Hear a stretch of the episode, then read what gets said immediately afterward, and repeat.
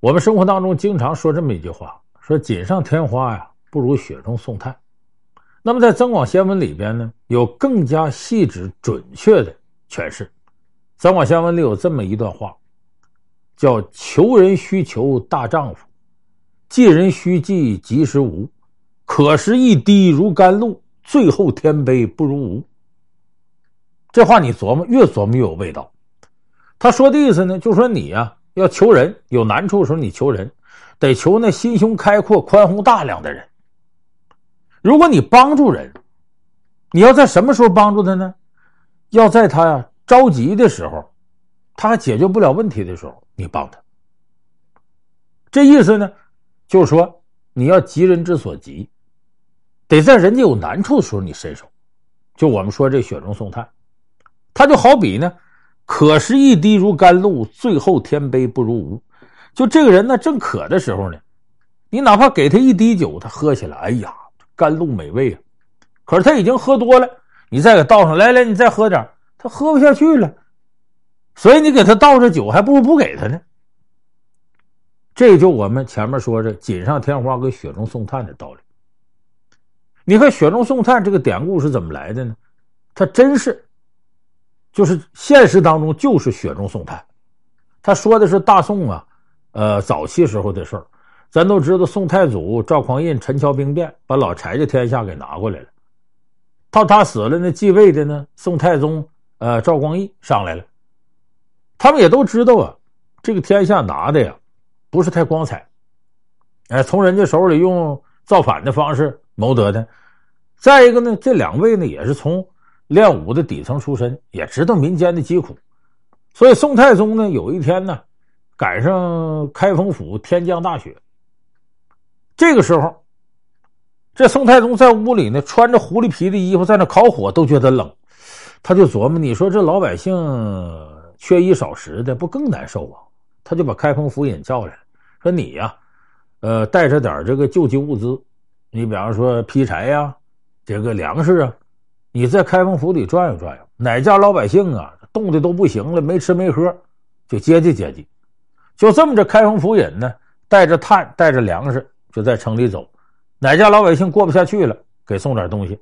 哎，这老百姓非常感恩戴德，都说这皇帝是个好皇帝。哎，所以雪中送炭这个典故就从那时候留下来。那为什么在现实当中你发现雪中送炭总有人念叨？锦上添花过后就给忘了，这是什么原因呢？是因为你帮助人呐，他在危难的时候你帮助他，他印象特别深刻。人家身边乌泱乌泱的人众星捧月呢，你再给这送把花干嘛呢？人家也不大当回事。所以这个危难之时你帮人，他印象会很深刻。你看，这历史上这样的例子太多了。呃，刘宝瑞有个单口相声《珍珠翡翠白玉汤》。虽然是虚构的，但很有意思。他说朱元璋当年呢都是当过乞丐啊，做过和尚啊，反正穷困潦倒之至。有一天饿的都不行了，在一个庙里都快饿昏过去了。这时候有两个乞丐在这一看，这没吃的就得死啊，干脆把身边有啥先再说吧，就把人家不要那倒掉都馊了的豆腐白菜弄到一块熬吧熬吧，给他炖了一锅汤。哎呦，这朱元璋稀里糊涂吃去，说怎么这么好吃呢？说这东西叫什么呀？这乞丐还挺有才，一看这白菜是是是翠绿翠绿的，那豆腐虽然馊了，它也是白的。哎，得，这叫珍珠翡翠白玉汤。你看，后来朱元璋得了天下之后呢，山珍海味吃遍了，都觉得不好吃，想起当年这事儿来，把那俩乞丐叫过来了。哎，又给他们好多钱呐，重重的赏赐他们。那你把当年再给我做一遍。让他们再把当年珍珠翡翠白玉汤再做一遍。你看他为什么会这样呢？就是当年他都快饿死了，人家帮他一回，他印象特别特别深刻。像咱们说韩信，有个典故叫一饭千金，是什么意思？当年的韩信穷的都不行了，经常断顿。河边呢有个老太太洗衣服的，哎，所以后人管也没名叫朴母。哎，这老太太呢，哎，就经常接济他，给他点饭。所以韩信后来呢得好了之后呢。这印象太深刻了。说当年没这老太太呀，我就得死。所以过去讲叫生死一知己，存亡两妇人嘛。萧何月下追韩信，未央宫弄死韩信的也是出主意，也是他。所以生死一知己是萧何，存亡两妇人。他活下来是因为那嫖母给他饭吃了，他死是吕后太狠毒弄死他，所以这叫生死一知己，存亡两妇人。那后来韩信得了好之后呢，专门找这老太太，请他吃饭，然后给他黄金一千两，哎，作为这个馈赠。所以这就是典故一饭千金。为什么韩信能这么报答呢？就是自己最难的时候，人家给你帮助，你忘不了。所以这是我们说雪中送炭的价值。为什么叫可是一滴如甘露，寄人须济及时无？就这个道理。因为这时候他印象太深刻了，所以印象深刻，他就会加倍的报答你。